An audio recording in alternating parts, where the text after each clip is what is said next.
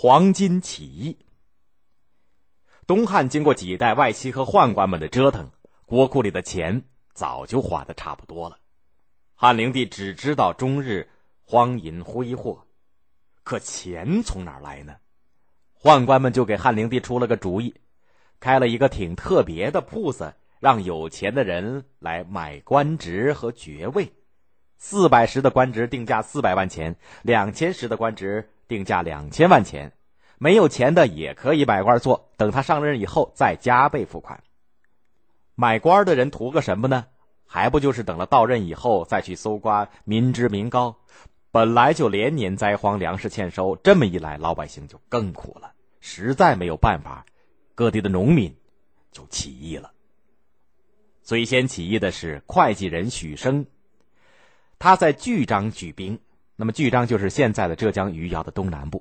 没有几天的功夫，参加的贫苦农民就达到了一万人。他们攻破县城，杀了官吏，打退了前来围剿的官兵。许生就自称为阳明皇帝。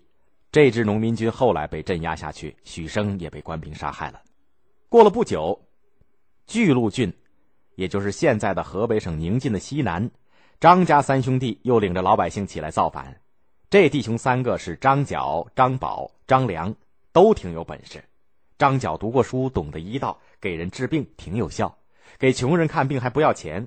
他看到农民都盼望能够安心生产，过太平日子，就创立了一个教门，叫做太平道。他还收了一些弟子，跟着他一块传教治病。每逢发生瘟疫，张角就把药熬好，配成现成的药水，盛在瓶子里，随时给人治病，救活了不少人。这样一来，张角就出了名，远远近近的都来求医。每天呢，总有一百多号人。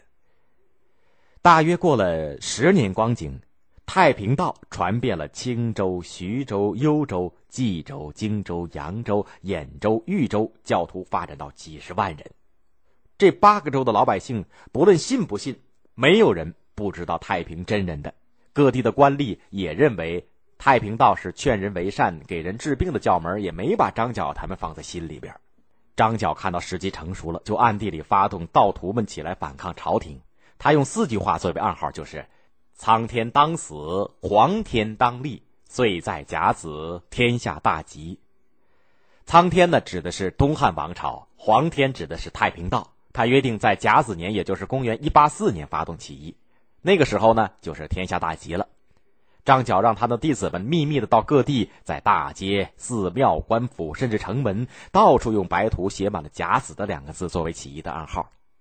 可就是在这个紧急的关头，内部出现了叛徒。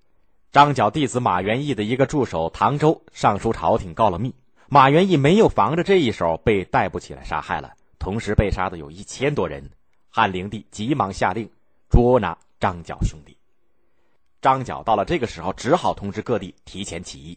他自称为天公将军，张宝为地公将军，张良为人工将军。没有多少功夫，全国就有几十万的农民起来响应，他们的头上都裹着黄金，当做标记，起义军就叫做黄巾军。黄巾军一齐攻打各地的郡县，火烧官府，没收官家的财物，开仓放粮。各地的郡守、刺史连忙向汉灵帝告急。汉灵帝也急得坐也不是，站也不是，他连忙让国舅何进做大将军，保卫京师，又派大臣卢植和黄埔松、朱俊各带兵马，分两路去攻打黄巾军。何进还请汉灵帝下令，要各州郡加紧防备，对付黄巾军。这么一来，各地的郡守、刺史和地主豪强都趁着打黄巾军的机会，浑水摸鱼，招兵买马，扩大自己的地盘和势力。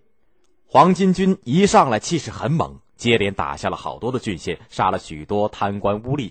后来各地的官兵都打了过来，黄巾军的粮草武器到底不如官兵，准备又不足，慢慢的退了下去。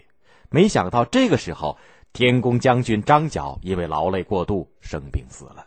张角一死，黄巾军失去了主心骨，接着张宝、张良也都死在了战场上。这支农民起义军最后被镇压了下去。黄巾起义虽然失败了，但终究有力的打击了东汉的王朝。加上各地豪强割据局面的形成，东汉王朝的腐朽统治实际上已经名存实亡了。